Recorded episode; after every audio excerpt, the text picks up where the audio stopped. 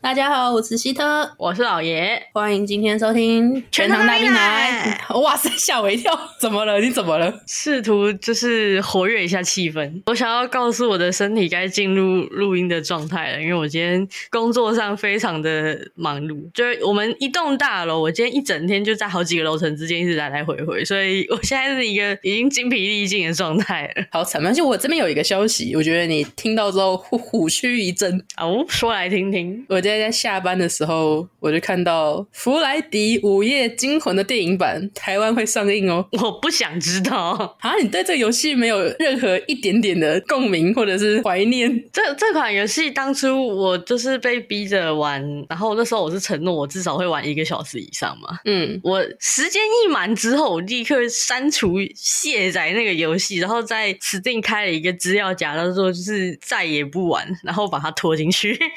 那请问那个资料夹目前还是只剩它吗？对，哎、我第一次接触这款游戏的时候啊，是我大学的时候。竟然吗？嗯，你知道为什么吗？因为那时候我们那一堂课，那堂课是什么来着？是关卡设计吗？因为我是念游戏设计的嘛，所以我们有一堂课的名就叫关卡设计。然后那时候我们在电脑教室，老师把前后门砰砰关掉，然后那间教室是没有窗的，然后他就把全部的灯都关掉，只留就是电脑的灯，然后他就操控把所有的电脑啊，就是荧幕都控制住，就是会切广播显显示他的荧幕嘛，然后他就当场开那个游戏，然后玩给我们看。为什么要这样？为什么？不是因为那时候这款游戏当时算是蛮新鲜、蛮轰动的嘛，就它用了非常简单的模式，但是让很多人就是觉得有点口耳相传，让这个游戏变得很红很红。那毕竟我们是关卡设计的课嘛，所以我们就要去探讨它到底在做什么。为什么不是让你们玩，而是玩给你们看？不是他先玩给我们看嘛，然后他就开始说：“哎、有没有同学想要玩啊？”就去操控他的电脑，然后也是全台全电脑广播这样子。毕竟他也不可能买那种，他不可能买四十份游戏让我们玩嘛。是没错，但是还是好过分哦。我们那时候玩的是第三代，我印象中当时那款游戏虽然已经出到三代了，可是话题性也是从那个时间左右才开始，大家都开始注意到这款游戏，然后很多实况组啊、很多 YouTuber 啊什么会去玩它，所以我就是跟着一起去 follow 了那个那款游戏，然后才发现什么它后面的剧情啊，然后它的背景故事什么的，其实设定的算是蛮详细的。真的假的？嗯，它的剧情是非常好看。除此之外，另外一款我觉得是那个《Slender Man》，我不知道你知不知道那一款恐怖游戏，我不知道哎、又是恐怖游戏。 那个也很恐怖。以那款游戏的氛围啊，以它的操作模式来讲，我认为有大概认真的念过游戏设计课，就是大概知道 Unity 啊，或者是这些建模该怎么操作的人，说不定都有办法还原出那个状态。可是我觉得它氛围真的做的非常好，那游戏好恐怖。你你是很喜欢这种游戏吗？我喜欢啊，我非常喜欢，就是用这种诶、很简单的方式能造就很大效果的游戏，但我不敢玩，可是我记得你不是也不喜欢 jump scare 吗？我不喜欢啊。可是我我会很好奇它是怎么做的。哦就是撇除吓你的部分，但是你会想要了解那个游戏的，就是游戏性。对对对对，而且这种 jump scare 游戏，有时候看人家玩的恐怖程度其实是大大大大的降低的。 啊，我不行诶，我就算是看别人，我也会被吓到。所以就是那个什么返校那一类的啊，我至今完全没有看过。 我想到我以前上班的时候，旁边放影片，那时候也是看弗莱迪的实况影片吧， 我吓到在椅子上抖一下，被同事关心。 不是你怎么会在上班的时候看这种东西？不是嘛？就就首页有嘛？啊，因为这游戏当初是那时候我还比较勤劳，在开实况的时候，那时候我那时候是跟观众说，只要你们送，我一定玩至少一个小时以上，剩下的看我喜不喜欢。对，然后他们就送了我那个。 这种毒誓就不该乱下，你怎么会？你怎么会觉得我就没，因为我不知道那款游戏的存在啊。啊？虽然我是一个玩游戏很很久的一个人，但是我涉猎的范围就不包含那个恐怖游戏的这个区域，所以我对它的认知是很少的。你小看他了。对我小看他了，我我那时候预想中最糟糕的可能是当年那时候最搞的是湖南人，就是一个男的在湖里面那个，啊啊啊啊啊！那个我都还能接受、哦。我那时候预想最糟糕的可能就是那一个， 我是真的没想到，还不如去玩湖南。真的。后来我就我就想说，好吧，既然答应了，就要做，人家送都送了。 然后那时候我就是不是找了你跟兰兰，然后在 DC 陪我，我这辈子没有听老爷这么狼狈过。第一次被吓到的时候，不只是画面，然后我还大爆叫，然后以至于我叫到我不知道我听到的是，因为我那时候我忘记有没有戴耳机了。我那时候叫完之后，我甚至一度听不到游戏的声音。你不知道到底是你在叫，还是里面那个熊在叫。对，因为我也不知道那个熊会叫，那时候是我第一次被它吓嘛，所以我那时候真的是叫到觉得我好像有听到有声音，但是我自己的耳朵都被我自己的叫声给覆盖了， 完全没有心理准备的大爆叫。所以我虽然说我很喜欢这款游戏，我也很看了很多人玩这款游戏，可是我是千千万万绝对不可能去碰它的。话不要说太早，我我我不管，我我从来不下这种毒誓，什么观众送我就玩什么，订阅多少我就玩就 No never，我不要玩这种游戏。 我连玩那个僵尸工程什么东西的，我都吓得半死了，何况玩那些专门 jump scare 的游戏。哦，对，那款我也不太行耶。那时候不是很流行，大家都在约那个嘛。嗯，然后我也觉得看起来蛮有意思的，但是我自己买来玩了大概半个小时，我就觉得我不行了。 我觉得那一款主要是它并不是所谓的什么什么 jump scare 之类，它虽然有一点点那种要素故意的，可是它的氛围、它的压抑感跟它的那种绝望的感觉做的好好。对，玩起来真的很不舒服。 它是我目前玩过最恐怖，或者是该怎么讲，最有僵尸末日生存的僵尸游戏。因为其他游戏玩到后面有点像是武力展示游戏，你基本上你身上带满枪、带满子弹，你谁打得过你啊？僵尸看到你都要跑。确实，我我是很喜欢这款游戏，就是搜寻物资相关的这个部分，但是。一方面是它的生存难度实在是有点太高了，然 后另外一方面是我真的太容易转角遇到爱了， 啊啊啊啊啊！对对对，所以我大概玩了，我自己玩了一会儿我就放弃，我甚至没有去跟别人连线一起玩。我玩过好一阵子，可是我自己玩的时候，如果在完全不调难度的普通难度的前提下，我活不过一个礼拜。我是自己那种用沙盒模式，然后把各种数值都调的简单什么之类的，我才能安安稳稳的活过一个礼拜，也真的是一个礼拜左右了。因为基本上调多调简单的还是很难。啊，确实，而且它的战斗也好困难哦。对，所以我觉得在这种真的僵尸末日游戏上面，这款游戏真的做的很好、欸确实，它又很容易劝退玩家。啊。嗯，我觉得就是你要把一个游戏做到让人觉得你你真的很深入，然后这个游戏很有代入感之类的，但是又要怎么不会很劝退玩家，这点的平衡很难拿捏。嗯，就是它的难度比它看起来的高很多。对，不要看它这样画面可可爱爱，真的很难。 对，真的很难。但是有些人就是喜欢这种难度高的游戏吧，就像一堆人爱魂系爱的死去活来，我自己也是其中之一啦。确实啊，但是这这受这种受虐狂终究还是偏少的。对我虽然喜欢这种难度高的游戏，可是因为就因为它加上了恐怖要素，所以我真的有点玩不下去， 好恐怖啊！那你的恐怖的点是在哪里？就是它的压抑感，跟就是真的有时候会有 jump scare 之类的，或者是你就是你能想象你在单人玩的时候，你的角色会困，你得找一个地方睡觉，就你一睡醒之后就有僵尸冲进来的这种感觉。哦，我懂，我懂，我懂，压抑感之类的，我反而还好。我我自己最不能接受的就是 jump scare，我自己最怕最怕也是 jump scare，因为说压抑感的话，另外一款游戏叫做《潜渊症》，我忘记它的英文叫什么了。反正你就是呃，你们在一个外星球上边，然后你们是一个潜艇的船员，然后你们要去就是呃解决很多什么任务什么之类的那一款游戏，我觉得它的压抑感也做得很好。 对，确实，但那款我也是很快就弃坑了。那款真的很难，我觉得主要是它很多很多的要素功能，我根本就看不懂。对，就是这款游戏，我觉得它的整个操作性啊，还有 UI 什么的啊，都挺糟糕的。 我我一开始自己玩的时候，被它的那个操作就是整个大劝退。啊，对，它操作真的很困难。我自己在单人玩的时候，我也是用比较简单的模式，有的我能稍微玩一下，可只要稍微困难一点，就是你需要的储备知识增加之后， 我就有一点没有办法。就而且我那时候还因为 C A 他们有找我一起去玩嘛，然后就是一个我完全不知道他们在干嘛，然后就啪啪啪啪就打完了。 嗯嗯，就是我我觉得那款游戏会玩的玩家跟不会玩的玩家家的两极分化有点太大了。对对对，不会玩的玩家就真的只能在旁边阳光开朗，然后笑着。而且重点是，大部分这样子有这个问题的游戏，至少你还看到别人在干嘛了。啊，但偏偏浅渊正他的视角设计会导致于，就是别人噼啪一通胡搞之后，你根本没看到他们在干嘛，你甚至都不知道他们在哪里，呃，对，就很没有参与感，你知道吗？你如果是一个全视角开放的，至少我可以看到我伙伴哦，他们这样噼啪打完了，然后我也看到敌人长什么样子，然后我也看到他们是怎么把敌人给虐杀了之类，那都还好诶、就是我自己在迷路中，他们打完了，感觉就很差，你知道吗？ 我前阵子跟一些就是玩的很熟的朋友有稍微玩过一下子。哦，我真的卖萌，我纯纯卖萌，我站在那边完全不知道在干嘛。 他说：“哇，有怪物了，有怪物了，搬子弹！”我就搬着一个子弹在那旁边站着。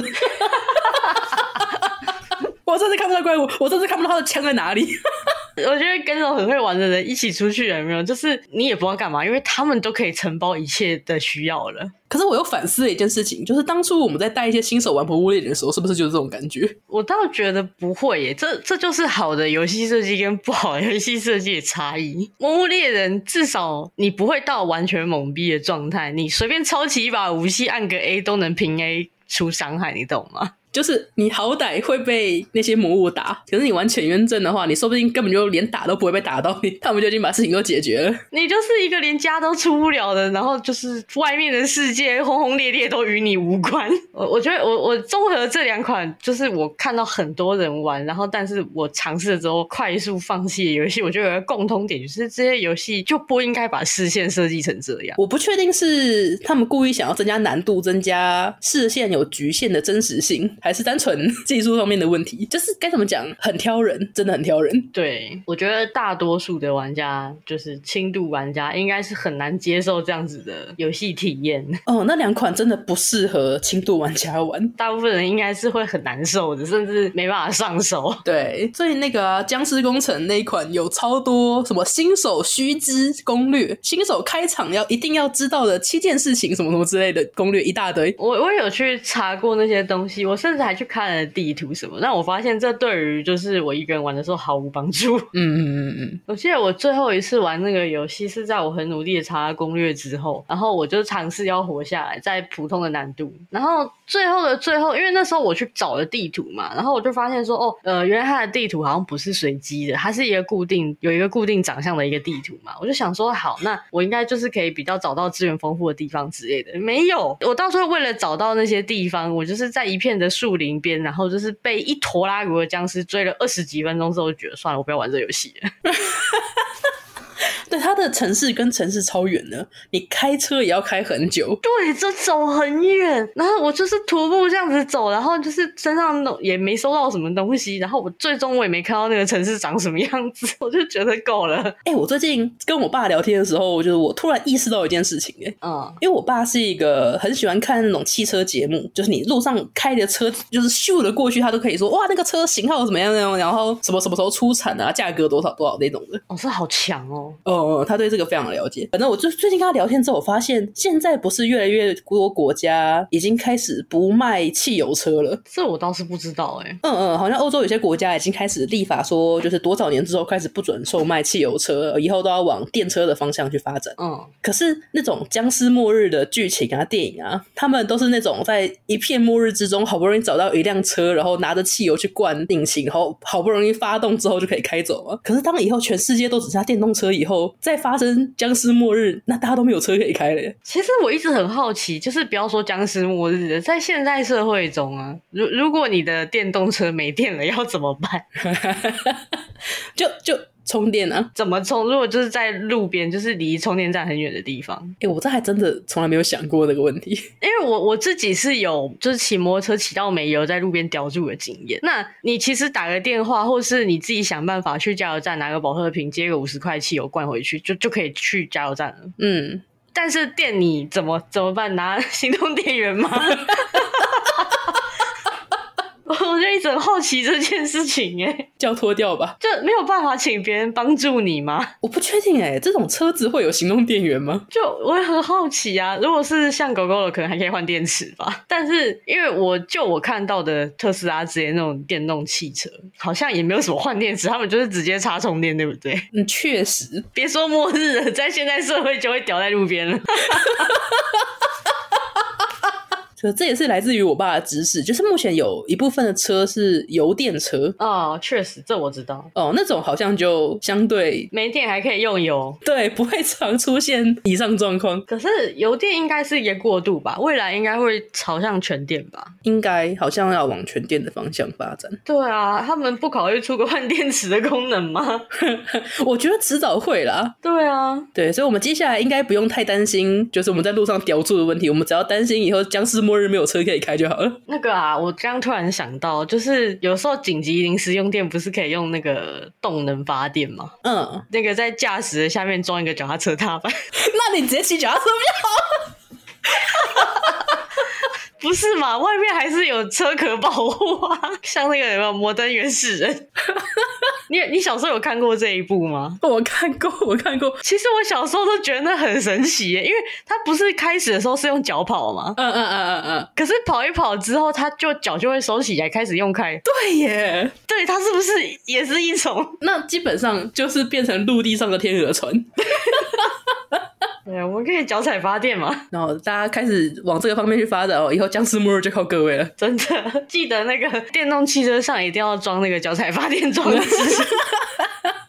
哎，可是我想过啊，以台湾这种小屁岛的状态， 以如果真的有僵尸末日的话，我们要不是一，要不是零，哎，什么意思？就是我们要不就是全岛都安全，要不就是全岛都变成僵尸。 我觉得我们岛还没有小到可以全岛都安全的程度。对啊，可是可是可是我们人口密度又这么高，然后就是整个台湾又这么小，山区应该人口密度还是蛮低的吧？确实啦。我哎、其实因为我自己是很爱看末日的生存的那种小说，嗯，然后我每次就是看着看着都会在想，万一真的末日来了，我要怎么活下来？那想想真的是蛮困难的，我觉得我还是躺平好了。真的很困难。我爸还问过我说：“哇，以后如果这种僵尸爆发的时候怎么办啊？什么类似的话？”我就指着那个僵尸群说：“你放心，我们会是那一群。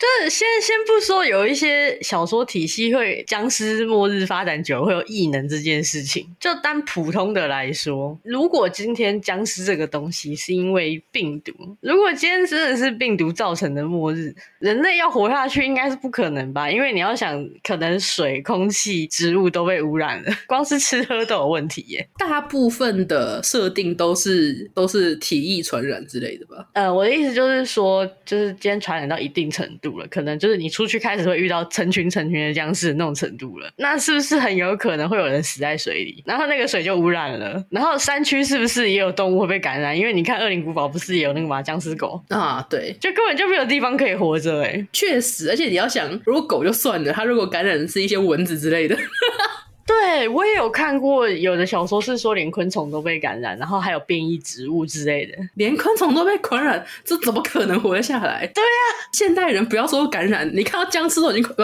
你看到蟑螂都已经快死了， 何况是变异蟑螂？哦，不， 不要哦。好可怕！所以你知道末日来了，我们真的就是那一群人躺平吧，没救了。躺平吧。可是有一些他们设定上就是活下来的人是有抗体的，就是他天生就跟现在到现在还没有确诊的人一样，他们是天选之子。那那就是看命了，不是我们努力可以解决 的。没有，所以他们要防御的就不是变异这件事情，而是不要被咬，或者是就是不能被物理伤害致死。哦，可是如如果因为因为通常僵尸作品来说，会被攻击很致命，是因为被攻击就会被感染。所以如果我今天免疫的话，我稍微被攻击到一下，我也不会怎么样。可是通常僵尸都很大一群啊，你一口我一口的话都已经被吃掉了就是你只有一滴血的作战，跟你有一个血条的作战，感觉是差很多的啊。啊，确实啦。为为什么话题跑到这里来了？很我很认真的在探讨，不是这个，你你没有办法确认你未来不会发生啊。 是是这么说没错啦。就是因为我自己本身是有定期在读小说习惯的人，就除了末日之外，我有的时候也都会在想，如果我穿越到异世界，我要怎么活？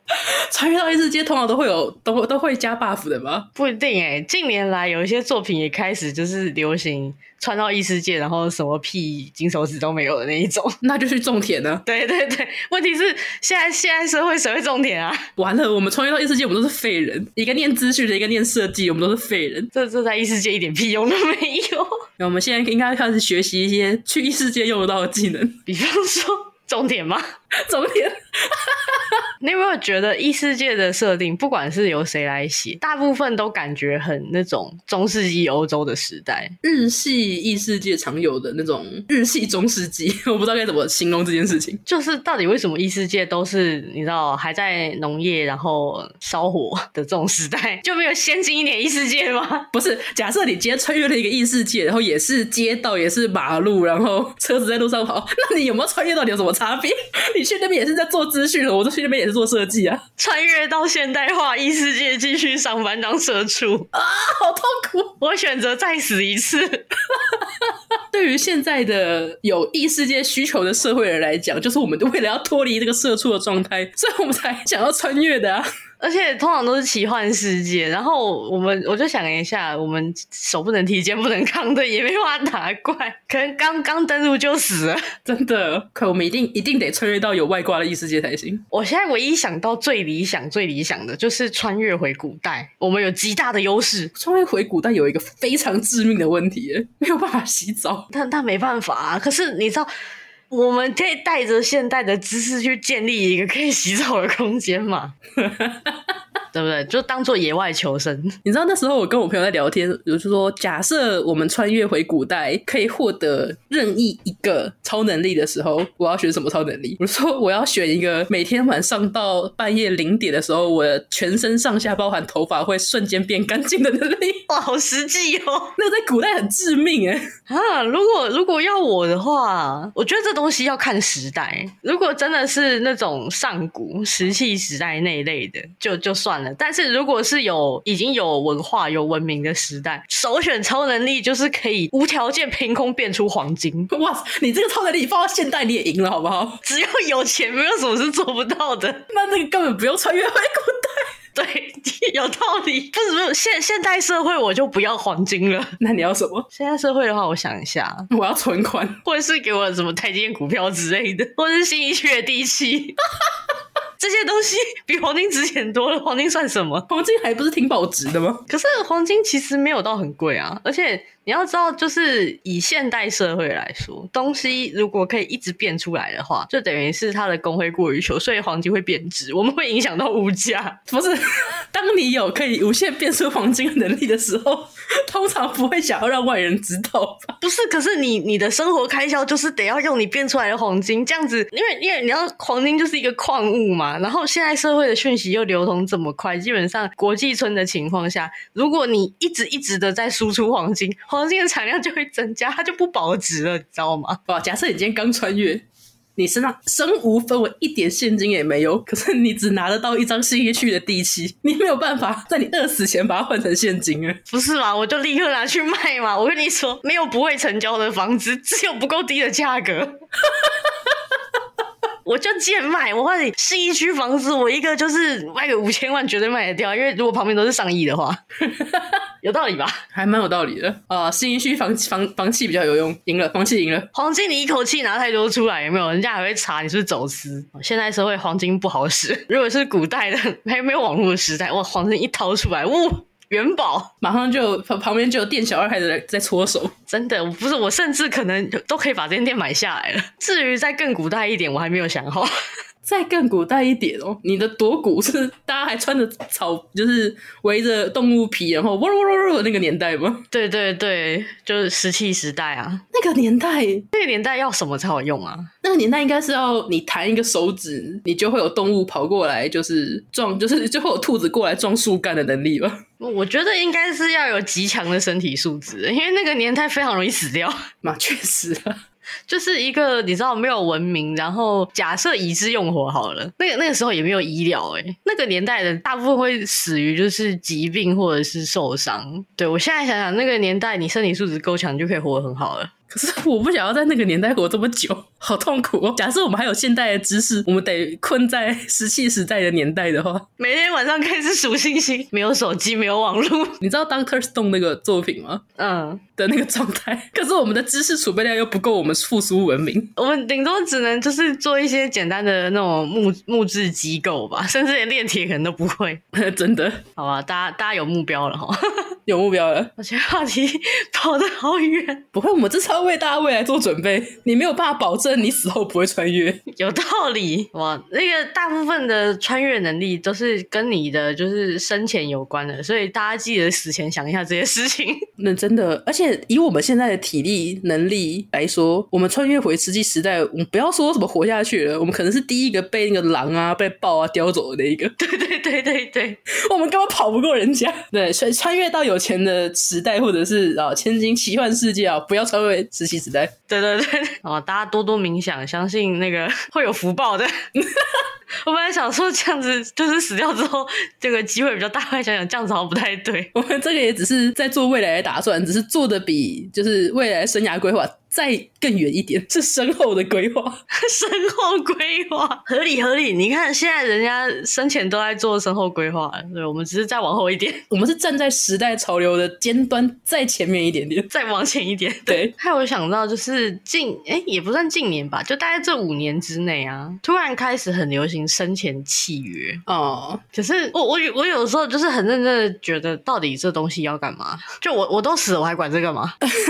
不是嘛？就是因为有人要帮你处理这些事情，所以如果你自己先留下一个契约的话，会方便他们做事吗？那总会有人处理的吧？我总不能一个尸体在那里吧？ 确实啊，如果你真的想要两腿一蹬，什么都不管的话，当然也是无所谓啊。我就是这一派的。我们家是有一些长辈是很很相信一些玄学、迷信、宗教那些的东西，但我本人是一点都不相信的，所以他们常会说什么身后的事情要处理好啊，不然会什么有风水的问题呀、什么灵魂什么怎么样啊，就我都觉得死都死了，哪有那么多毛病？不是这种，就是死后的事情都是做给活人看的啊。真的耶，对啊，我都死了，我哪关心我的葬礼怎么办呢、就是你们要把我的尸体拉起来跟我的尸体拍照，其实都不关我的事啊， 都嘛是给活人看的。就是就是，你知道活活着的人不知道为什么捏造了一套死后的人的灵魂有很多事情的一套系统，就是什么还要上天堂下地狱，然后你对他的尸体不好，他死了之后也不会安心之类的。就是你是死过吗？你怎么知道？ 我每次听都觉得很荒谬。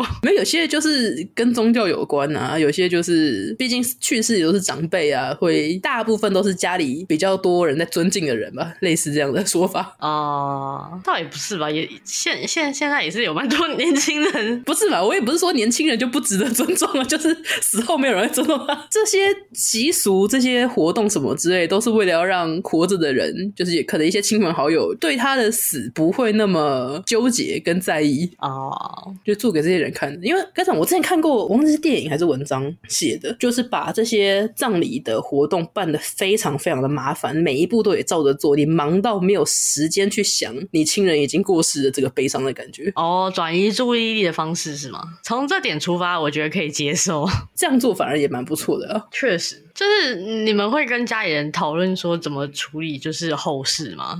我没有跟家人讨论过，可是我跟我朋友讨论过、欸，可是因为我们通常实际真的会接触到，应该第一个是家人的吧？确实，可是假设好不好？假设以我们没有小孩、没有后代的前提下，我跟我现在这些长辈家人讲，他们能看到我出殡的机会比较小。不，我意思是说我们要处理他们的事情， 哦，我以为是处理我们的事 情。但是处理他们的事啊。嗯，我们家也有祖坟了，所以就是处理完之后，就是把罐子什么之类的就放进我们家祖坟里面。就因为前呃前几年嘛，就是我长辈的长辈，就是刚好经历了一波，然后那时候我就觉得这个做法太多了，哦，然后我跟我妈说，我们是不是应该先商量好要选哪一个方案？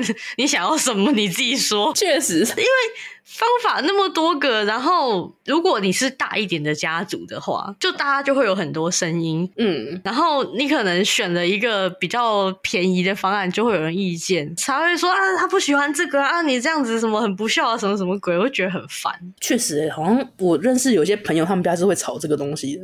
可是因为我们家比较传统，所以我们家家长、长辈、老人家不喜欢我们讨论这件事情，他们觉得不吉利。我觉得现我们这一辈的父母可能会比较能接受讨论这种事情。然后我那时候就跟我妈说，就是到底要怎么样。然后我我妈是也觉得这些很很繁琐，然后她也是那种不太吃那一套的人，所以我我们最后的结论就是随便啦，烧一烧，撒一撒就好了。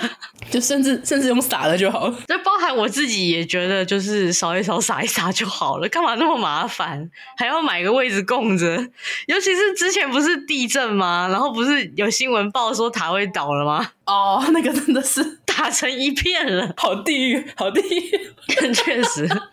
就还好这一点，我跟我妈是有共识的，我们都觉得就是扫一扫、撒一撒就好。办那个很花钱呢、我知道啊，确实，不是到那种灵堂吗？然后那个灵堂的桌子啊，那个宽度就是不知道每多个几公分就要加好几万呢、那个就是你知道，也是地气的一部分，就是排场，那就是你死后的房价。对对对对，我就我那时候听他说，就是简单的一个房间，然后摆了一个长桌，然后上面就是摆了一些花，然后这样子就要十几万，我就觉得天啊妈，你饶了我吧， 我没有钱哦，先说，没有，我们家是比较开明的家庭啊，我们家感觉比较像，就是除了可能除了我奶奶以外，假设是我爸的哥哥去世的话，那就是交给他儿女处理，跟我们无关。哦，那很好哎，不然有些那种大家族就开始吵，我们家确实也是比较大的家族，可是还是有点就是自己家。我们算是我爸他们是四兄弟嘛，四兄弟他们四家算是分的蛮蛮分明的。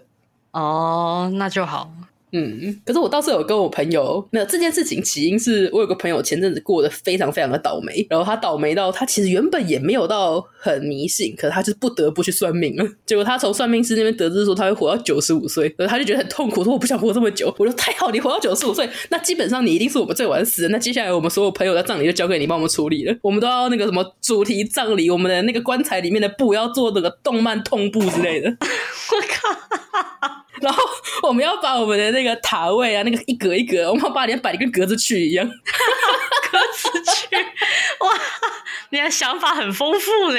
不是吧？就毕竟都阿宅嘛，都有些推脚啊，老就是一堆老公老婆什么之类的。不行，你这样子你的遗嘱可能每年都要更新，因为你每年推的人都不一样。他身为我的朋友，他一定知道我现在在推什么。